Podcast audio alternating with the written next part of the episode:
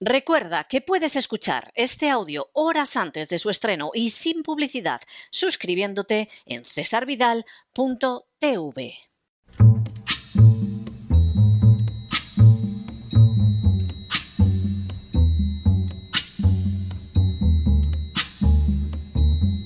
La voz con César Vidal, desde el exilio.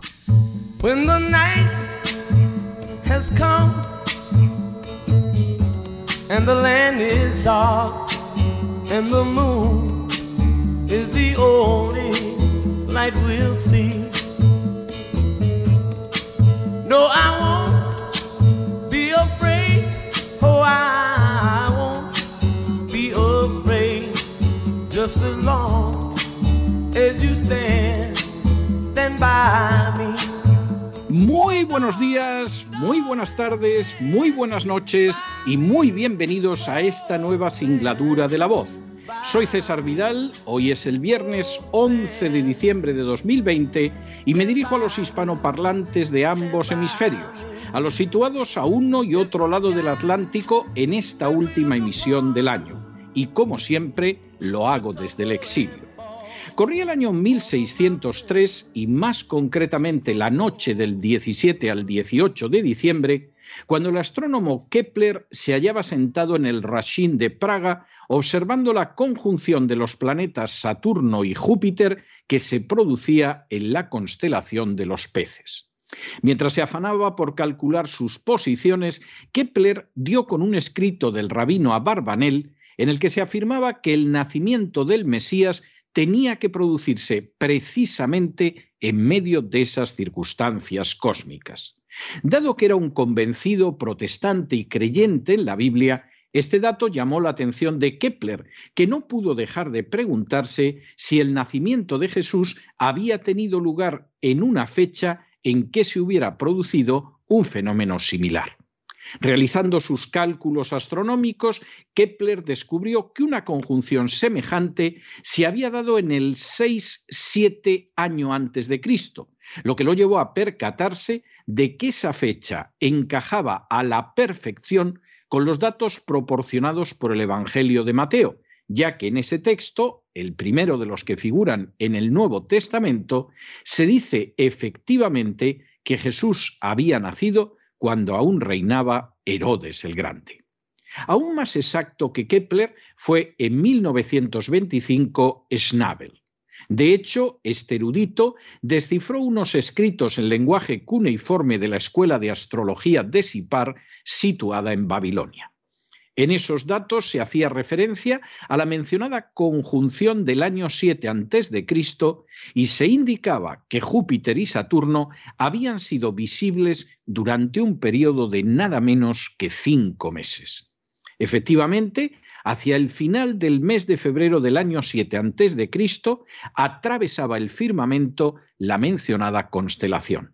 El 12 de abril del mismo año, ambos planetas efectuaron su orto helíaco a una distancia de 8 grados de longitud en el seno de la constelación de los peces. El 29 de mayo del mismo año se vio durante dos horas la primera aproximación. La segunda conjunción tuvo lugar el 4 de octubre, el día del Yom Kippur judío o fiesta de la expiación el 4 de diciembre de ese año se pudo contemplar por tercera y última vez. Fue esta conjunción la que contemplaron los magos, magos, no reyes magos, de los que habla el Evangelio de Mateo, unos personajes que no se dedicaban a practicar las ciencias ocultas, sino que pertenecían a la tribu meda del mismo nombre, ya mencionada por el historiador griego Heródoto, y que al parecer contaban con conocimientos de carácter astronómico. Una vez más, los datos encajaban con el Evangelio de Mateo e incluso explicaban la manera en que los magos pudieron ver la estrella y seguirla durante meses hasta llegar al territorio de Palestina. La misma se habría aparecido en distintas ocasiones. La primera llamando su atención, la última indicándoles dónde estaba el niño Mesías. De esa manera, por lo tanto, Jesús habría nacido en mayo o en octubre del año 7 a.C., más verosímilmente en la primera fecha. Y como señala el primer libro del Nuevo Testamento, su nacimiento había venido acompañado de la visión de un astro en el cielo, astro que rastrearon los magos. Jesús había nacido justo en la época en que la Biblia profetizaba que nacería el Mesías, precisamente cuando el trono judío lo ocuparía un personaje que no sería judío. Esa fue precisamente la época de Herodes el Grande, el único personaje no judío que llegó a ser rey de los judíos. Hoy quien se dirige a ustedes realiza el último programa de este año 2020 y desea recordarles que estamos en la época de Navidad. No lo hace por cuenta de unos grandes almacenes ni para traerles a la cabeza que en Nochebuena habrá que cenar con los cuñados a pesar de que el resto del año se huya de ellos como de la peste. Tampoco pretende incitarlos al consumo, a los atracones o a las borracheras que lamentablemente suelen caracterizar estas fiestas y desde luego no pretende recordarles que a lo mejor la celebración va a estar muy limitada por las restricciones relacionadas con el coronavirus. Lo hace porque la Navidad nos permite recordar a alguien que derramó, derrama y derramará una luz muy superior a la del fenómeno astral que contemplaron hace más de dos mil años unos magos. La historia de la humanidad sería totalmente distinta si Jesús no hubiera venido al mundo. Nuestra sociedad padecería los males típicos de la cultura clásica por otros conceptos magnífica. La esclavitud, por ejemplo, seguiría siendo algo normal e incluso obligado, porque como señaló el filósofo griego Aristóteles, algunos hombres nacen precisamente para ser esclavos. Las mujeres continuarían casándose a los 12 años de edad, el límite establecido en la ley de las doce tablas y después continuado durante la Edad Media por la Iglesia Católica. Lo harían en matrimonios concertados y seguirían sufriendo una tasa de mortalidad superior a la de las naciones más atrasadas del actual tercer mundo. Los niños podrían ser abandonados por sus padres en el mismo momento de nacer si así consideraran que era conveniente a la economía doméstica, y casi siempre le convenía cuando se trataba de la segunda niña. Los enfermos se verían abandonados en las cunetas por los propios parientes para facilitar su muerte rápida y evitar el contagio. Y los ancianos, ay, los ancianos no pocas veces recibirían alguna forma de eutanasia. Incluso en el seno del pueblo de Israel, no solo los ultraortodoxos, sino en realidad todos, seguirían rezando por las mañanas esa fórmula que afirma, Te doy gracias, Señor, porque no soy ni animal, ni mujer, ni gentil, marcando un muro de separación entre judíos y gentiles que sólo el cristianismo logró derribar. Sin haber nacido Jesús, seguramente seguiríamos teniendo elecciones y se construirían calzadas y acueductos y puentes, pero en medio de esa tristeza típica de los clásicos que sólo cambió porque Jesús vino a este mundo.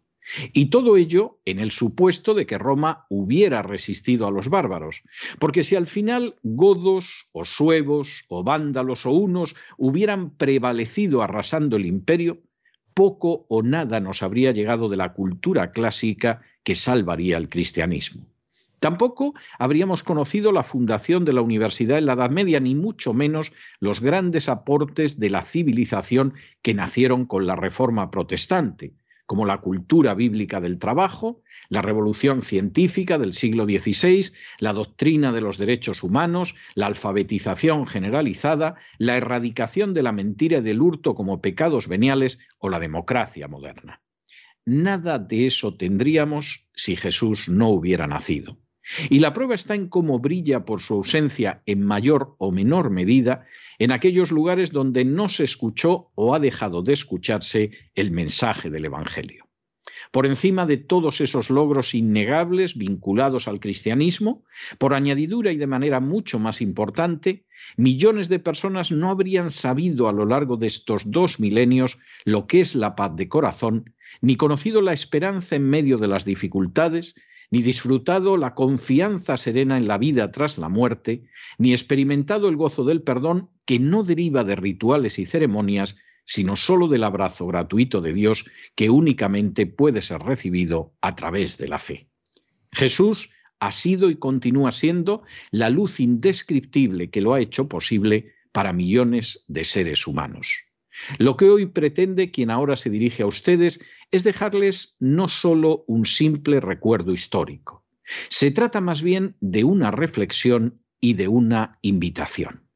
Ambas las dirijo a todos aquellos que nos escuchan a uno y otro lado del Atlántico, a todos aquellos que no tienen voz y a los que queremos prestarles nuestra voz para que no sean personas sin voz, a los ancianos, a los enfermos, a los huérfanos, a los deprimidos, a los que están solos, a los que carecen de un empleo digno, a los que sufren, a los que no disponen de alguien que los escuche, a los que se sienten sobrecogidos cuando reflexionan en un futuro de confinamiento, a los que miran a su alrededor y no encuentran un solo rostro amigo, a los que lloran, a todos ellos y a muchos, muchísimos más, quiero recordarles hoy que la paz, la esperanza, la confianza, el perdón, todo eso y más se halla a disposición de aquellos que abren sus corazones a Jesús a pesar de la crisis económica, de las desastrosas castas que padecemos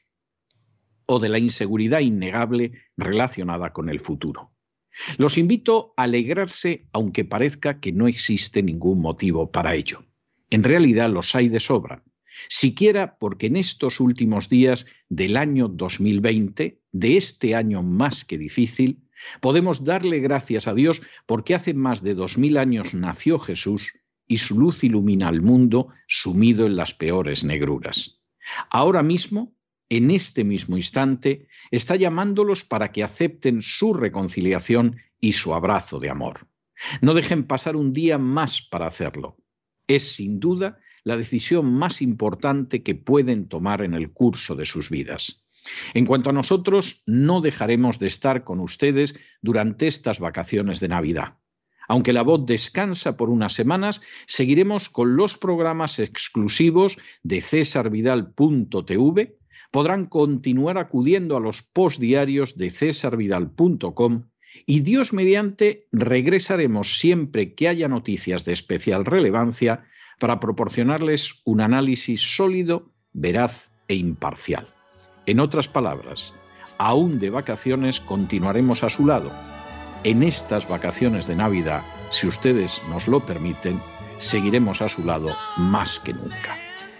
Muy buenos días, muy buenas tardes, muy buenas noches. Les ha hablado César Vidal desde el exilio. Hoy más que nunca, que Dios los bendiga.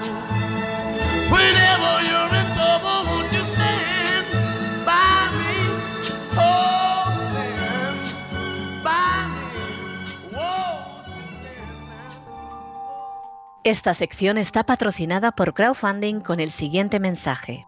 Nuestro Señor Jesucristo, el único Dios verdadero, es misericordioso y nuestro Salvador.